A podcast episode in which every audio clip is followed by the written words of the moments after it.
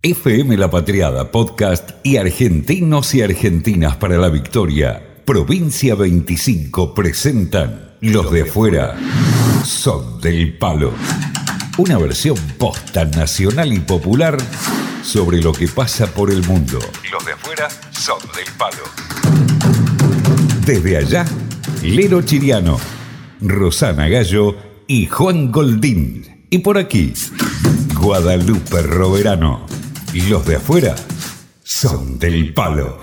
Estamos comprobando que Nicolás Richards, un argentino para la victoria que vive en Bruselas, en Bélgica, en nuestro territorio, nuestra provincia número 25, es del palo. Y también estamos con otros, ¿eh? como siempre, con Juan Goldín en Lisboa, con Rosana Gallo en Le Mans, con Leo Chiriano en Perth, Australia, y conmigo, con Guadalupe Roverano, aquí en La Paternal. Vos desde allá ves que en Argentina la educación también es un campo de disputa entre las políticas populares y los avances de derecha, al menos en los lugares donde está gobernando la derecha? Sí, pero esto no es nuevo. Concretamente en la ciudad de Buenos Aires, la ciudad de Córdoba, conglomerado urbano de Mendoza, Salta es otro lugar, y ahí han avanzado y han avanzado mucho las tendencias privatizadoras. Y con respecto al tema de qué es lo que pasó durante la pandemia, a mí me tocó vivir mucho de la pandemia en la Argentina, me agarró ahí y yo no podía volver a Bélgica en ese momento, junto con los compañeros de, de CETERA, lo que vi es mucho esfuerzo de parte del gobierno nacional, de parte del gobierno provincial en el caso de la provincia de Buenos Aires, pero mucho ataque a la educación de parte del gobierno de la ciudad de Buenos Aires. El mero hecho de discutir cuándo se volvía a la escuela no era un hecho menor era un hecho muy complicado y era un hecho que puso en entredicho muchas de las políticas populares. Pero por el otro lado, digo, está claro que Alberto Fernández, eh, que asumió Cristina y que, que, asumieron los compañeros en las gobernaciones, hay un impulso por la educación pública, hay un impulso por la educación inclusiva, pero digo, es un impulso que se queda corto por las condiciones en las cuales pero también hay que hablar el tema de lo que se le destina el presupuesto a la educación en cada país. Yo te doy ejemplo que cuando empezaron mis hijos a ir a la escuela, ahora ya están grandes, son adultos. Mientras ellos estuvieron en la escuela primaria, no compraron un lápiz, era la municipalidad que te los da. No compraron un libro, los libros te los prestan durante todo el año escolar, lo tenés que devolver como te lo dieron. Si lo rompes, obvio ahí lo pagás. En el secundario, lo mismo. Los útiles sí, los compraron ellos, pero los libros los pagó, no era la municipalidad, sino sería el consejo departamental en donde yo vivo. Entonces, en ciertos países tienen en claro lo que es la educación y que es el Estado que tiene que subvencionar y pagar, y en otros el que se la puede pagar la educación va a la privada y el otro que queda en el camino. Yo creo que vos acabas de dar una concepción del presupuesto educativo que es una concepción que es mucho más cercana a lo que nosotros tenemos que es un presupuesto educativo. Un presupuesto educativo no es solamente pagar el gasto de la escuela, no solo el edificio, el mantenimiento del edificio, sino también los docentes y la formación de los docentes. Un presupuesto educativo para nosotros es también el acompañar a las familias a que puedan poder asistir a la escuela y que esa escuela, además, sea una escuela de calidad. En términos cuantitativos, la mayoría de los países en el mundo, y tengo que hacer un promedio global, no llegamos al 5% del PBI, lo que se invierte en educación. Ahora, si lo empezamos a segmentar, sí, nos vale. Hay países como Francia, donde creo que están cerca del 9,5 o 10. Hay países como Bélgica, en donde también están muy alto, cerca del 8. Pero eso no significa tener el 8, vos repartas. En países como Bélgica, Holanda, el Reino Unido, Austria, el derecho a la educación sí es para todos. El tema es conseguir la vacante. El tema es que cuando conseguiste la vacante, eh, los materiales no te los paga la escuela. Acá en Bélgica se montaron sobre un sistema de la educación católica, que eran los que tenían las escuelas. Ese sistema de alguna manera se estatizó, pero no se estatizó el fondo del servicio. De alguna manera, la escuela acá no es gratuita. Y quien te diga eso en Bélgica se está olvidando de que tiene que pagar los útiles, de que tiene que pagar cada tanto alguna contribución para tal o cual cosa. ¿no? Entonces, digo, tenemos que conseguir que el PBI globalmente aumente, la inversión de los estados en educación aumente. Pero después tenemos que pelear por cómo se reparte eso y a quiénes se distribuye y de qué manera. Y cuál va a ser en realidad el gasto, dónde va a estar puesto. Porque, por ejemplo, hay países que sí que tienen un PBI muy alto, pero no forman los docentes, los forman los privados. FM La Patriada Podcast y Argentinos y Argentinas para la Victoria. Los de afuera son del palo. Oí decir por siempre que Leopoldo II cometió los peores abusos que se pueden cometer en África. Mirá que cometer los peores abusos en un continente tan abusador como Europa es difícil, ¿no? Pero te parece que lo consiguió. Hay memoria de todo esto, la gente se olvidó. Mira, es un debate. La madre de mi hijo, cuando yo estuve en pareja tres años, negó, negacionista. No, no, no era ella individualmente. Es sentimiento nacional de negacionismo de las atrocidades que cometió Leopoldo II. Digo, nada más que para dar un contexto, vos recordás que el Congo era un territorio privado, era de él, no era de él, no era de él. Cuando se hace, se firma el Tratado de Berlín, en donde Europa se reparte África, a Bélgica no le tocaba nada. Entonces Leopoldo II pone plata. Y la plata que pone es contratando a un explorador inglés llamado Stanley. Stanley remonta el río Congo y esta tierra era de nadie. Entonces Leopoldo II lo que hace es directamente comprarla. No, lo que no, no te puedo dar con precisión histórica es a quién se la compra, porque no queda claro a quién se la compra. El Congo que tiene una superficie que es igual a la provincia de Buenos Aires, La Pampa, Río Negro juntas, o un poco más. Y en el uh, fin del siglo XIX hay todo un cuestionamiento, pero el cuestionamiento no tiene que ver con las atrocidades que él empezó a hacer cuando descubrió que la riqueza del Congo, por ejemplo, estaba en el caucho. La mayoría del caucho que se produjo durante 40, 50 años en el mundo, salía de ahí y salía de otro lugar que se llamaba Liberia, que no era un país, era un país libre, supuestamente, pero controlado por Estados Unidos. Estados Unidos también directamente tuvo, o, sin decirlo oficialmente, tuvo colonias en África. Al fin del siglo XIX hay todo un cuestionamiento y además tiene eh, su muerte y él en su muerte le vende al Estado belga el Congo. Entonces el Estado del Congo pasa a ser una colonia belga hasta 1960.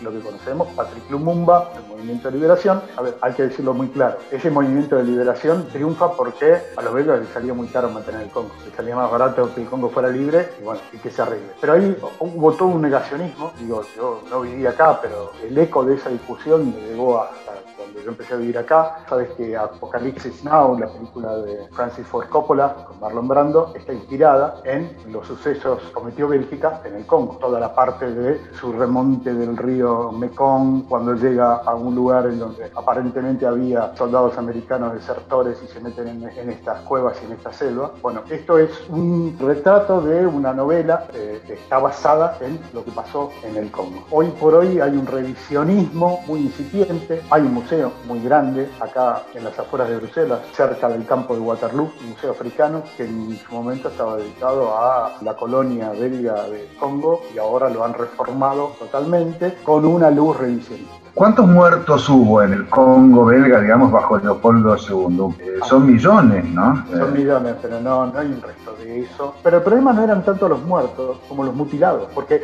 matarlo estaba quedarte sin fuerza de trabajo. Entonces lo mutilaban, le cortaban una mano, con la otra podía trabajar, o le cortaban una, pierna, con la otra podía caminar y podía seguir produciendo. El tema era seguir produciendo. El tema era de, de mostrar el ejemplo y como no producían una determinada cuota que Leopoldo II decía hay que producir tanto y ese día no se llegaba a eso que había dicho él, entonces, boom, cortaban la mano para el ejemplo. Miren que si siguen, este, le cortamos las dos. En realidad lo que se discutía era un tema no, no moral. Le reprochaban a Leopoldo II que se guardara eso para él. Exactamente, nunca fue moral. La provincia 25 tiene su música, eso sí siempre nacional y popular. Stromae es un producto de la mezcla belgo-congolesa. Padre era un congolés, tuvo pareja con la madre y después abandonó. Y Stromae hace una canción hablando de... Qui dit études dit travail, qui dit taf te dit les thunes, qui dit argent dit dépense, qui dit crédit dit créance, qui dit dette te dit huissier, lui dit assis dans la merde, qui dit amour dit les gosses, dit toujours et dit divorce, qui dit proche te dit deuil, car les problèmes ne viennent pas seuls. Qui dit crise te dit monde, dit famine, dit tiers-monde. Et qui dit fatigue dit réveil, encore sur de la veille. Alors on sort pour oublier tous les problèmes. Alors. Nuestro país tiene un territorio que está por todo el mundo. La provincia 25. Sus ciudadanos son los argentinos y argentinas para la victoria. Escuchalos y fíjate por qué los de afuera son del palo. Nicolás Richards, argentino para la victoria, habita en Bruselas. Nico, una pregunta que me quedó colgando del bloque anterior. ¿Cómo se fue conformando Bélgica, no? Porque siendo un país relativamente chico en cuanto a la extensión, se hablan distintos idiomas y tiene regiones que según lo que planteas vos son bastante diferentes entre sí. Bueno, ustedes saben que Bélgica es un estado tapón que fue creado por las guerras napoleónicas en función de, de parar las potencias continentales y la potencia del Reino Unido. Sin embargo, digo, se convirtió en campo de batalla de las dos guerras mundiales. Pero Bélgica es un estado ensamblado. Te lo voy a decir muy concretamente. Yo camino cuatro cuadras, cruzo la calle y estoy en Flandes, que es la parte norte de Bélgica. Ahora, en Flandes no me van a hablar una palabra de francés. Lo desprecian. Odian lo, lo, alemán también. Estos son holandeses, católicos. La Holanda que quedó, lo que nosotros hoy como, conocemos como Países Bajos, es la Holanda protestante, la Holanda eh, luterana, calvinista, la, la que conquistó Sudáfrica.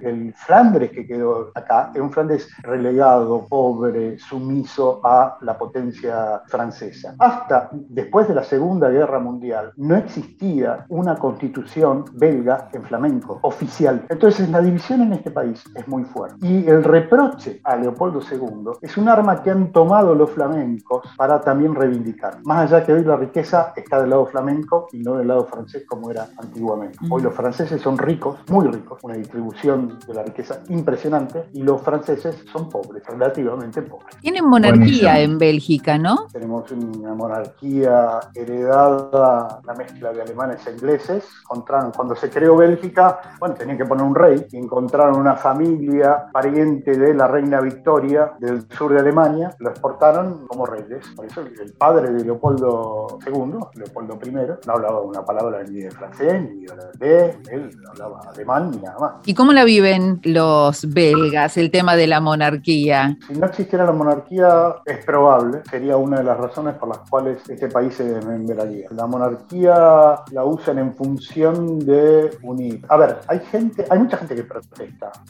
por el presupuesto de la Casa Real, pero, protestan por el presupuesto de la Casa Real. No te van a decir no tengamos rey. Y tampoco te van a decir viva el rey. Nadie va a gritar viva el rey. A falta de un buen choripán, los ciudadanos de la provincia 25 le dan su propio toque a las comidas de todo el mundo. Porque en definitiva, los de afuera son del palo. Y cuando te quieres comer un buen asado, ¿qué haces? ¿Te lo preparás, conseguís o lo extrañas nada más? Primero lo extraño porque nunca termina siendo de ser un buen asado, pero no, pero conseguís. Eh, a ver, no voy a conseguir vacío, no voy a conseguir eh, banderita, tira de asado banderita pero consigo, por ejemplo, mollejas sí consigo, o picaña, que es un corte bastante entre vacío y eh, que es un corte uruguayo brasilero. Colita de cuadril. Es, es, es entre cuadril y vacío. ¿no? Los chorizos son espantosos para mí. En eso coinciden todos nuestros entrevistados, que el chorizo saliendo La morcilla de peor, la morcilla peor, peor. Te lo digo con I. Ah, que acá, acá en Portugal hay, hay morcillas buenísimas, hay como 10 tipos de morcillas. Qué vivo que Tenés la típica, después tenés con arroz, otra con cebolla, otra con Qué- maní. Yo para comer buena morcilla me voy a un supermercado galego que existe en, una municipalidad que se llama Ah, claro, la de la gallega Ah. también es buenísima, es bien portuguesa. Anderlecht. No, y que hay mucho portugués también, Claro. galego. Hay Es portugués que, también. es que Galicia es Portugal, o Portugal es Galicia, como quieras.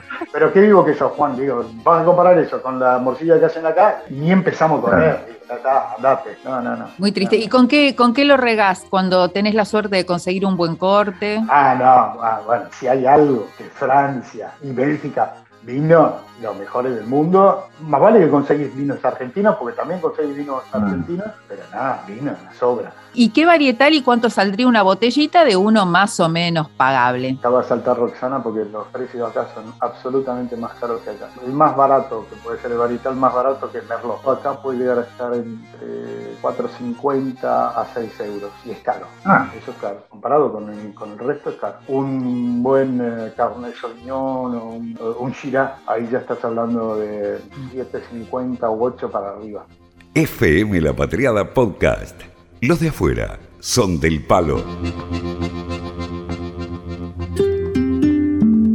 Pasemos al tema gastronómico que lo habíamos empezado con el asado. ¿Cuáles son los platos Ah. típicos de Bélgica? Mira, lo más normal de comer acá, lo más común de comer acá, y las recetas no tienen ningún secreto, son albóndigas con papas fritas, endivias cocinadas de 25 maneras distintas, pero en Libia es el bueno, las papas fritas. Es una disputa con, con los franceses a muerte, porque las papas fritas son belgas. Son otras papas, otra forma no, de no, no, no, no, no, no, no, no, no, no, las papas fritas son belgas. Todo lo que digas después está mal. Hay que decir que en, en Bruselas, por lo menos, hay este le, le barraca frito, Claro. en este puestito que te venden las papas fritas en un cucurucho. Qué rico, me está dando hambre. Bueno, yo tengo uno acá, en mi municipio está el segundo más conocido de Bruselas. El primero está en Place Jourdan, Place Jourdan es un lugar del barrio europeo, en el centro de Bruselas. Después, otra cosa que se come mucho la carbonada, carnaza sobre todo, para hacer una comparación argentina, cocinada con cerveza. ¿Qué cerveza Eh, es mejor, la belga, la holandesa o la alemana? La belga, lejos, lejos. Bueno. Y los franceses tienen un par de cervezas que son realmente buenas.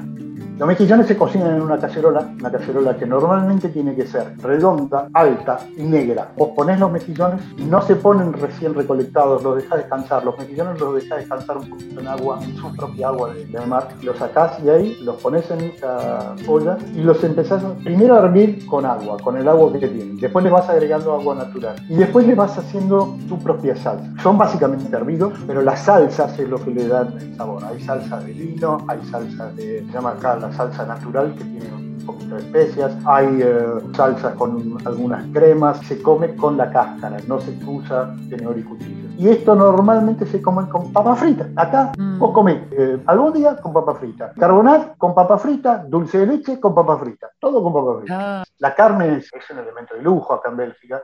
Un bife de 300 gramos debe andar por los 7 euros. Cuentan que la ciudadanía de la provincia 25 suele meter las patas en la fontana de Trevi, tomar tinto del pingüino en Australia, hacer pintadas en las madrugadas del DF y cantar la marcha en todos los idiomas. Nicolás Richards, argentino para la victoria, que habita el territorio de Bruselas.